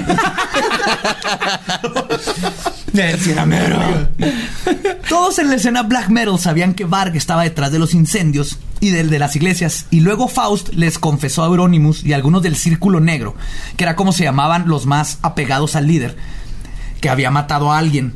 Y ahí es donde Euronymous decidió que todo se estaba saliendo de control. Ya, se pasó de ¿Tú verga. crees 110 iglesias después? ¿Tú crees? ¿Tú crees, güey? Y un, y un- y un asesinato nomás porque sí. Pero a ver, ¿por güey. esto lo condenaron? Ah, ahorita, después. Ah, ok. Ahorita todavía la- la- andaban investigando, pero todavía no, no No sé, arrestaban a nadie. Imagínate cómo se han de haber pendejeado los policías, güey. Sí, o sea, ya cuando iban en la iglesia número 104, o sea, ya la gente estaba como, neta, no tienen ni la menor idea, pendejos. Sí. Yo le di permiso a mi hijo de ir. ¿Cómo que no saben quiénes fueron? Vean las últimas 10 portadas de los discos de black metal. Salen hasta haciéndole así enfrente de la iglesia. con un bote de gasolina, güey. O sea, el álbum se llama Quemé la iglesia. Quemada Volumen 3. Volumen 3. Mi novena iglesia. O sea, neta, no hay una pista Tengo un video de cómo le está quemando. Eh, no hacen buenas pruebas, Sushi. Lo subí a sus stories. Por el amor de Dios, jefe Gorgori, ya. no mames. O sea, Euronymous está tenso. Y por si esto no fuera poco, Bark decidió hablarle a la prensa para decirles que el Black Metal y el Círculo Negro estaban detrás de las quemazones. Tuvo les, que él les mandó una carta porque todavía no los no, no tenían el crédito. Puta, y son los, los últimos a los que quieres hacer emputar, no mames. Euronymous se opuso porque obviamente dijo, güey, esto es ilegal, o sea, si nos trampan nos van a mandar al bote, güey. sí. Pero Bark dijo que no le estaba preguntando y que el movimiento tenía que salir a la luz. Bark citó a un reportero en su casa, decoró la sala con espadas y armaduras medievales, banderas nazis y parafernalia darks. Les contó todo al reportero y su camarógrafo y luego se tomó fotos con dos cuchillos en la mano como Orco Darks. Tiene así el pelo en la cara y sus cuchillos. Así, cruzado todo diciendo. Sí, diciendo nosotros fuimos, el movimiento este black metal es lo más hardcore y lo que queremos es odio y bla bla, tomen fotos y le toman fotos y los, los reporteros están así, que estás mamando este pendejo nos está diciendo todo, Eh, ya- ya- mocoso, ya nos güey". tenemos que ir. Ajá, gracias, güey. Pues además que se aseguró de que supieran que el responsable había sido él, dándoles el dato de que en la primera iglesia que quemó había dejado una liebre en la puerta. Un detalle que la policía no había expuesto a la prensa, como para luego a la hora de investigar saber quién fue, ¿no? Pues les dio su manifiesto a la prensa que resume que los de Black Metal estamos aquí para esparcir el odio y el miedo. Al día siguiente, toda la escena black metal con la foto de Varg estaban en primera plana. El pánico satánico azotó Noruega y Varg, en los ojos de los metaleros, era su nuevo pinche líder, güey, porque dijeron Sí, ya "¡Qué se, se vergas!". convirtió en un dios el güey. Sí. Pues Varg fue inmediatamente arrestado. Gracias a un flyer donde venía su dirección para contactarlo si querías contratar a su banda Barsum, güey. O sea, la policía Pero al final del reportaje, así, eh, tenemos, de- tenemos, estamos armando una gira por si alguien quiere Eh, contratar. voy a dar toquín mañana aquí en el patio. Avenida. Güey, es que pues a los reporteros no les dio su nombre de, de veras ni nada. güey. Avenida Siempre Muerta, 1, 2, 3. Les dio- 666. Les dio un flyer de su banda, güey. Aparte, lo más cagado es que estos güeyes vivían con sus papás. O sea, fueron a buscar a un güey que incendió 110 iglesias a decir: Disculpe, ¿está bar? ¡Van! ¡Ya hablan! ¡Que la policía! Espérame, mamá, tú no cuelgo las banderas nazis. Baja ya, Bar. te odio. ¡Una! ¡Dos! ¡Ya, ya voy! ¿Dónde está mi maquillaje negro, mamá? Es mi maquillaje, Bar. Es Chanel y tú para tus mamadas de concierto. Bueno, No vuelvo a estar en la taquilla. No vuelvo. Préstamelo, mamá. Es, es que la prensa es importante. Es para que salga mi disco, no mames, mamá. ¿Cuántos años tenía el pendejo? Aquí tendríamos 20 años. Estaban locos, qué güey. Pues estuvo seis semanas en la cárcel, pero en ese momento no se le pudo comprobar culpabilidad y terminó saliendo. O sea, porque fuera de la confesión él dijo, no, pues yo supe esto por lo de hablar, no había, no había algo físico que lo conectara, güey. En una entrevista, Bart dijo sobre su estancia en la cárcel, y cito, estaba demasiado lindo ahí, no es el infierno para nada, es ridículo. Le pedí a los policías que me pusieran un calabozo de, de veras y que fueran violentos conmigo. Sí, ese vato era hardcore. ¿Cómo 100%. controlas a ese güey? No puede, O sea, güey. si eres un custodio y te dice, pégame más. Déjame dormir eh, col- colgado de los pies. Méteme en el drenaje, cabrón. Ya para castigarlo le han de decir así como tienes que dormir sobre un colchón. ¡No! ¡No! ¡Por favor! Sí, ya sus castigos eran recompensas. Te vamos a poner cable en tu celda. ¡No! ¿Sabes qué hay de cenar? Little Caesars. ¡No! Pues Eurónimos para este momento, fuera de molestarse por perder su lugar, decidió distanciarse de todo el desmadre, porque a final de cuentas no estaba pendejo. Y hoy es el vampiro, baterista de Maná. Ya había tenido que cerrar su tienda de discos porque después de toda la mala publicidad sobre la quema de iglesias y el black metal, su mamá y su papá estaban enojados, estaban molestos más que nada, de que estuviera involucrada Mira, la no, tienda no como estamos el- enojados, estamos Estamos decepcionados. de que las, la, pues era la catedral de- del black metal y los papás dijeron, ¿sabes qué hijo? Nos está llegando mucho, pues está feo esto y él dijo, ok, sí, ya, bye. Y este, además de quemar iglesias, también estaban planeando explotar una catedral e incitar el asesinato y destrucción de los eh, grupos death metal suecos. Entonces, para este momento ya Bark estaba escupiendo una retórica fascista neonazi, más lo de que incitando que los de black metal fueran a matar a los de death metal. No mames. Y aquí es donde ya Euronymous dijo, ¿sabes qué, cabrón? Bye. Le mandó una Aquí carta. ya, o sea, Sí. ya comí cerebro, pero esto ya es Sí, el límite, güey. esto ya ya. fue Ajá, demasiado. Ya nos estamos metiendo en pedos cabrones. güey. Pues le mandó una carta a Bark cediéndole, cediéndole todos los derechos de sus canciones de Barsum y despidiéndose de él como compañero de banda, amigos y productor. Pero ¿y por qué querían matar a los, a los de death metal? No Solo más. porque no eran tan Porque metal no eran ellos? black metal, porque es, es lo contrario, ¿no? Pero verga, güey. O sea, porque ni siquiera fue maten a todos los que no escuchen dark metal. Sí, no. específicamente a los de death Los de metal. death metal, porque si yo los escuchara death metal y se me cruzan güey de dark metal, yo me pongo ahí. Tú mi complemento, mi media naranja. No más, no quieres que te confundan, güey. Buenas tardes. Euronymous estaba planeando grabar un nuevo álbum de Mayhem. Se fue a vivir a un departamento de adeveras que no tenía un sótano lleno de esperma y humedad de nalga. Pero hubo un problema. Euronymous hablando este, con otro metalero, Blackthorn, que era compañero de Varg, le está diciendo, Varg la cagó, echó a perder todo y se merece, lo debería de electrocutar con una pistola paralizante para amarrarlo en un pinche árbol y torturarlo y grabar todo mientras se muera, ¿no? Se le ocurre decir eso. Conociendo la historia que ya les conté y la vida de Euronymous, podemos deducir que estaba hablando hipotéticamente, estaba emputado y dijo Sí. esto, pero Euronymous no Se lo tomó alguien- muy literal.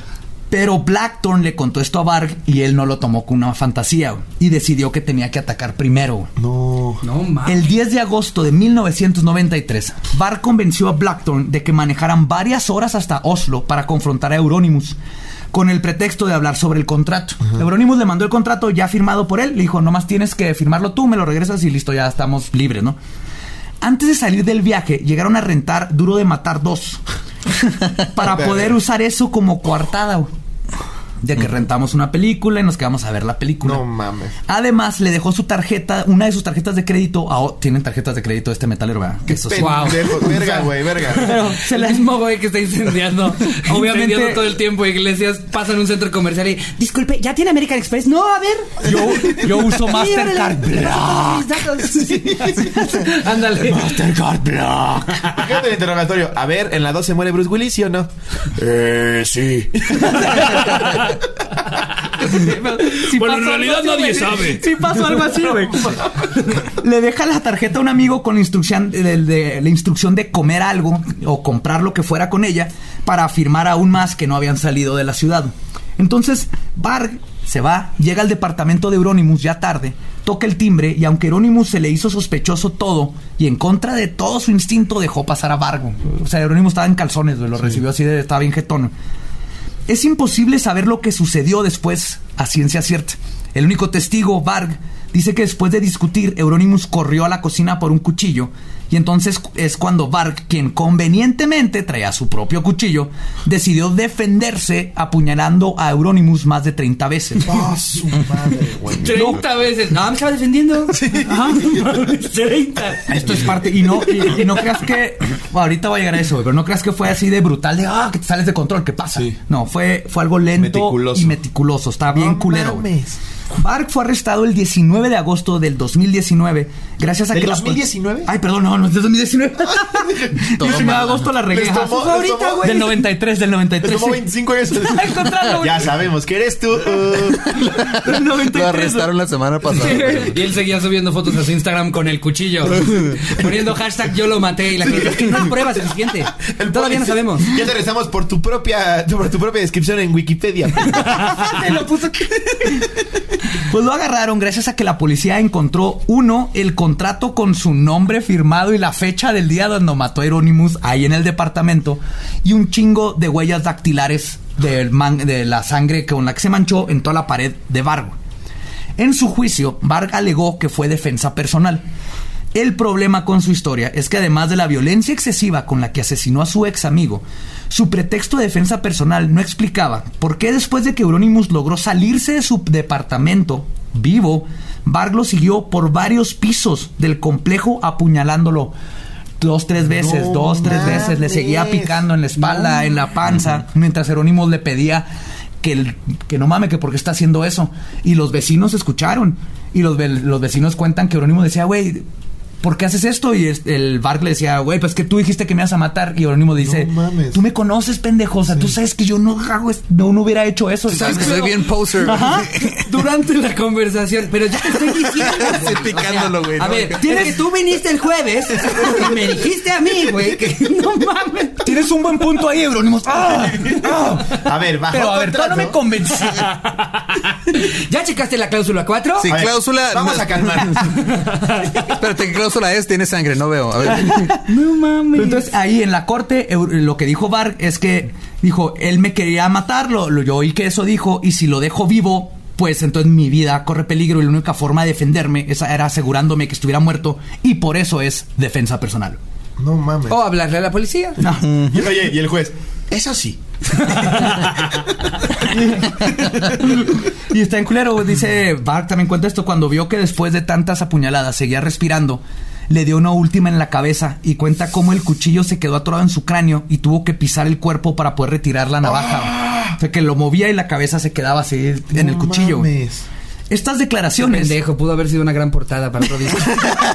Pero Euronymous era el genio de mercadotecnia, güey. Vargas. Se güey con el cuchillo en la cabeza así, espérate, toma una foto, te va a servir después, güey. Yo ni le sé al Photoshop. Ya, Ya, ¿pa' qué? me lo saco. Estas declaraciones no ayudaron a convencer al juez de que se trataba de defensa personal. Y tampoco ayudó el hecho de que la coartada de estar viendo Duro de Matar 2 no funcionó porque Blackthorne, al ser cuestionado por la policía, no les pudo contar de qué se trataba la película porque no la había visto, Lo que güey. dije yo, güey. Sí, güey. No puede ser, güey. ¿Se muere, sí o no? Sí. Verga el no, no se muere. Es- déjame terminar. Espiritualmente sí se ve como muere su espíritu. De esos tres Pero- actores, ¿quién sale? Bruce Willis, Samuel Jackson, Jack Nicholson. Mm, los tres. Y aparte, ¿se acuerdan el que le dieron la tarjeta de crédito? Sí. salió a comprar algo, pero se le olvidó, se le olvidó la tarjeta, entonces nunca lo usó. güey. No Qué mames, qué pendejo. O sea, no puedes contar con los metaleros de black metal para cosas Qué importantes. pendejo. No, como coartadas. en el, en el Oxxo de Noruega. Se me jodió la terminal. Ah, no hay pedo. ¿Qué hago? Yo le pago con cash. Con cash.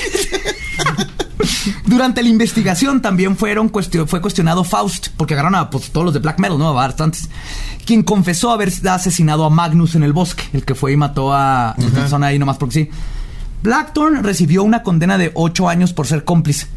Que sí, Blackthorn. El que lo llevó. El que lo llevó, sí vio cuando dice que entró al lugar, vio que estaba apuñalando a Euronymous y dijo a la verga y se salió. ¿Te espero afuera? Sí, literal. Te esperó afuera y lo esperó en el carro y luego se metieron y te pelaron. Qué locura. Aparte, todo el mundo sabía que estos güeyes estaban locos. O Sí. sea, ni, ni siquiera como que podía sospechar gran cosa. Yo hubiera pensado, ay, esos haciendo esas cas de siempre. Y te das cuenta, Sí, por ejemplo, exacto. ajá. O sea, la mamá de haber llegado y de haber dicho, Bark, ¿qué les dije? Maten a otros, no entre ustedes. les dije desde que empezaron con sus desmembramientos, no entre ustedes. jueguen bonito. Qué horror, ay, güey. le voy a decir a tu mamá. Pues, eh, Blackthorn recibió 8 años de condena por cómplice y Varg recibió la máxima condena posible en Noruega de 21 años por los cargos de asesinato, quemar cuatro iglesias que son las únicas que le pudieron comprobar y por tener en su posesión 150 kilogramos de explosivos que iba a usar para destruir una catedral No de concreto de, de veras. ¿Por qué no han hecho una para película otra portada, para la Sí, portada. sí, hay una ¿no? película, Sí, hay una Ah, sí. película. Lords of Chaos. Lords of Chaos. De hecho, Ah, la voy a recomiendo. buscar, Lords of el libro. Lords of Chaos es donde me basé más para. O sea, si le dio es una 21 joya, años, ya salió. Es, Es que ya, que ya vamos como por nuestra novena serie de narcos en Netflix y no han hecho una serie No, de güeyes. Aquí tienen a su guionista Netflix, háblenle. No mames, qué locura. Pues ese mismo mes salió a la venta el nuevo y último álbum de Mayhem, Desmisteristom Satanas. La familia de Euronymous le pidió a Hellhammer que sustituyera el bajo que grabó Varg, pero Hellhammer dijo que no había nada más black metal que la víctima y su asesino estuvieran en el mismo álbum, güey. y lo razón, dejaron. Entonces, en este álbum, el, el bajo es Varg y la guitarra es Euronymous. Varg salió de la cárcel en el 2009, se casó con una francesa y se mudó a Francia, donde se dedica a hacer blogs y videos. Ahorita lo puedes ver. No es cierto. A ver, ¿cómo se llama? Este, Vargs. El asesino del amor. ¿Qué tranza, asesinos? Estamos aquí en Badabun, Francia. Eh, vamos a hablar con la gente. Hola, amigos. ¿Ustedes andan? Eh, mis amigos de Cuchillos Lulú me mandaron, me mandaron esos tres. Hoy nos patrocina Diesel Magna, la mejor forma de quemar una iglesia. Y Quema recuerda, más limpio, dale más rápido. like y suscríbete. ¿Cómo se llama su canal? No me acuerdo, busca Vargs, este, ay, te digo, ahorita te digo cómo se escribe. Bill- Sí, porque sí, ahorita que bajes tu iPad, yo le doy mil baros al que me diga 10 de los nombres que dijimos en este podcast. Holy motherfucker. Sí, no mames. Bar, Frink, Ajá. Bueno, Cristian. Ah, No, y deja tu por ejemplo. Cristian. Dead, se escribe P-E-L-K, una cosa así. Se, ¿Dead? se pronuncia Pelle. Ajá. Bar, Bar Vickers. Ajá. Vikernes. Ahí lo vas, Vikernes. No mames, ahí está el pendejo, güey. ¿Cuántos suscriptores tiene? A ver, hoy te digo. Ay, no, me voy a deprimir. No, o sea, ahí- no me digas que tienes más que yo. Bueno, es que no sale su canal. Véanlo, sigue Sale siendo un racista extremista y sigue diciendo que actuó en defensa propia. YouTube elimina el canal de Barg. Eh, Ah, ya lo borraron. Sí. Y no se arrepiente de nada porque esa es la vida black fucking metal. Puto loco de Y mierda. esta fue la historia de los amos del caos y cómo se creó el black metal. Está muy cabrona. Está muy cabrón. Muy, muy cabrona. De verdad, por eso yo decía que necesitaría ver una serie ya para chole con, con las series de narcos, este pedo. No mames. Porque además, una prisión en Noruega, güey, es el Holiday Inn de Iztacalco, güey. Sí, sí, está ¿Ah, sí? O sea, el güey estuvo 20 años pasándosela de huevos y salió a hacer su blog. Salió antes, de hecho, de los 21 por portarse bien. No mames. Sí, fíjense que no ha quemado ninguna iglesia mientras ha estado aquí. porque no hay iglesias aquí? Nunca sabes, sí. Pero sí está muy cabrón. Por ejemplo, este Faust también ya salió, ¿no? El que mató a, a- a Magnus. El del bosque. El del bosque. Y cuando le preguntan, el güey dice: Sí, o sea, la cagué, maté a un, maté a un güey. Y ya sé lo que se siente y no tengo ningún pretexto, güey. Nada más quería matar a alguien y lo maté, güey. Y ya pagué mi tiempo. mames. No me arrepiento porque no hay de qué arrepentirme. Hice lo que quería hacer y la cagué. Ya, ya fui a las cárcel. Ya, Tiene una ya. actitud muy. Soy responsable, padre, pero. Sí, sí, sí. Lo estás entrevistando afuera de Costco. sí, sí, sí, no, ya, este, sí. Oye, el descuento del edredón no lo aplicaste. Sí, eso es como verga, güey.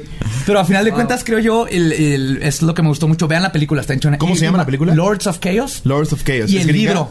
Este, sí, es gringo. Sale Macaulay Culkin, no, el hermanito. Kieran Culkin Kieran. Culkin. Wow. Pero está basada en el libro, que es donde yo me basé para, para todo esto. El libro se llama, ahí les digo, Lords, es Lords of Chaos de Michael Moynihan, Moynihan y Didrik Soderlind. Ahí vamos a poner en el- los show notes. Sí, el libro te explica Ajá. todo, no mames. Y a final de cuentas me gustó mucho en la película porque te dicen, güey, a final de cuentas murieron haciendo lo que querían, crearon el black metal. Tal vez no quería morirse a esa edad, pero fue la filosofía que lograron y Dead eh, ya es un ícono por cómo murió. Es triste desde afuera, pero desde adentro Euronymous para siempre será el vato que inventó el black metal y lo mató su pinche güey. Si alguien lo hubiera detenido y te aseguro que ahorita a los 40 dicen, no mames, a los 20 estaba yo bien pendejo. Quería matar a mi compañero. No mames, ¿te acuerdas? No mames. Si un día se, se arman los madrazos en el Vive Latino, sí voy a preguntar específicamente ¿qué tipo de metal te gusta? ya dice, trash, ahí le suelto el vergazo. Ya sabemos dice, que- Black, no, una disculpa, discúlpame de verdad, no. Eh, fue, yo- fue- yo me tropecé Pégame, contigo, perdón, de- perdón, sí. Y ahorita ahí, pues, el black metal sigue, sigue vivo, pero ya, obviamente, ¿Qué hace Slipknot? lo llevó. Slipknot es también como Trash. heavy industrial, más o menos. Ajá. ¿Sí? Sí, Sí, está o más sea- mezclado con lo industrial, tiene más como Nine Inch Nails y este movimiento que... También han de tener historias medio oscuras, ¿no? No, a ese No creo nivel. que ese no, nivel. no, ese nivel. No, a ese nivel. Es que es igual... un gato. Ese nivel. de hasta los sicarios han de decir, como esos güeyes No, están locos, güey. No, esos güeyes están locos. O sea, es como Manson en su tiempo era la cosa más extrema del mundo, pero Era tú sabes, supercomercial. sí se cortaba y hacía estas cosas, ¿no? Pero tú sabes que se quedaba en un hotel cinco estrellas. Sí, exacto. Y eh, este pisteaba a gusto y tenía su lana y sí le gustaba la parte dark. Y ahora ya un disco de blues y la madre. Ajá, No pero no, no se enterraba. Sí, está chido el disco de blues, de hecho. Igual seguía saliendo con morritas socialité y así. Sí, claro. Eh, estos vatos sí lo agarraron bien cabrón. Más que nada con- el nerd. El nerd sí se metió eh, a cosplayar de neta el, el black metal. Se metió en personaje bien cabrón. Sí, solo quemó dos iglesias. Sí. Es que le pudieron dos. comprobar cuatro. No mames. Está cabrón como el, el fanatismo de algo que puede ser una chispita de, ay, me gusta tantito esta música, se puede convertir en eso. Entonces, aguas con los otakus, en una de esas, y, Sí. y sí ya van a empezar a salir con sus espadas. Otaku y van a black. decirte, Exacto. No, yo soy otaku black.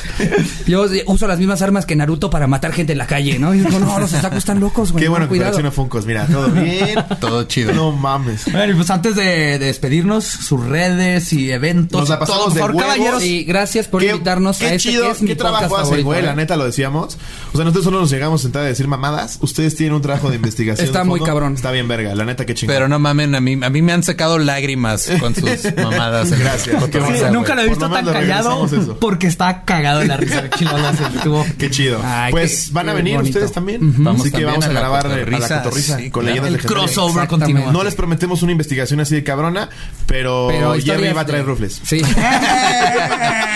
sí, muchas gracias por invitarnos. Gracias. Gracias. La cotorriza también sale los miércoles y luego el, el anecdotario nuevo. El ¿cuándo anecdotario especial los domingos. Estamos sacando los domingos. En el canal de Ricardo el domingo, ahí. en mi canal los miércoles. Y bueno, en Spotify, iTunes, eh, digo, Apple Podcasts, eh, iHeartRadio, todo lo demás, pueden escuchar el podcast. eh, si es que no, no lo ven, eh, es el ideal para el tráfico, ¿no? No, siento que Sí, es chido. justo a lo que le estamos dando. Creo que la, banda gente que ya no miércoles quiere. está encantada. Sí, Sí, la el ombliguito de semana lo estamos alivianando. Sí. Eh, eh, de ida, escuchen leyendas. Y de regreso, eso escuchen la Exacto. cotorriza. Ya van así como medio traumados porque escucharon la leyenda de alguien que mató a 15 niños y dicen como, verga. Ya después escuchan que hablamos de pedos y cacas. Ah, Ay, todo bueno. Entonces te vas. eh, Bueno. Conociste algo nuevo y aparte Exacto. te reíste Exacto. después. Es correcto. Y pues nada, a mí me encuentran como arroba Ricardo me dijo en todos los, eh, en todas las redes sociales. No estaba disponible arroba Ricardo Pérez, lamentablemente. Eh, sí, y eso que es un nombre raro, pero Sí. no. y arroba Slobotsky, sí, luego, luego. Estaba ahí, arroba Slobotsky. Pongan Slobo con B grande. Ajá. Y ahí les aparezco. Y ya. Y ya, yo estoy en todas las redes como ningún Eduardo. Nosotros estamos como Leyendas Podcast. Y el, el Va Diablo, también con B, gran- B grande en todas las redes. Creo que ya es todo. Nuestro podcast ha terminado. Podemos irnos a pistear. Adiós, producción de robot. También se llama Jerry la cámara, por cierto. La cámara Jerry. Jerry Cam. Y este sí llega a tiempo. Este no cobra tan caro, hijo de tu broma, Jerry, te queremos.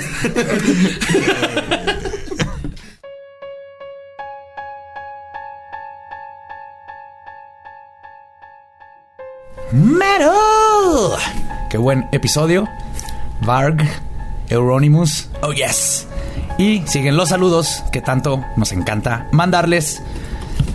Ya, bien ordenados. ¿Quiero empezar yo? ¿Empiezo yo? Empieza tú. Sí, casi ¿Empiezo yo? Empiezo yo, creo. Saludos para todas estas personas que nos tienen ahorita viajando a la Ciudad de México por tanto apoyo y que nos escriben que les mandemos sus saludos y ahí les va con todo cariño a Ana Carolina que tiene siete años, yo creo es la fan más pequeña de Leyendas Legendarias.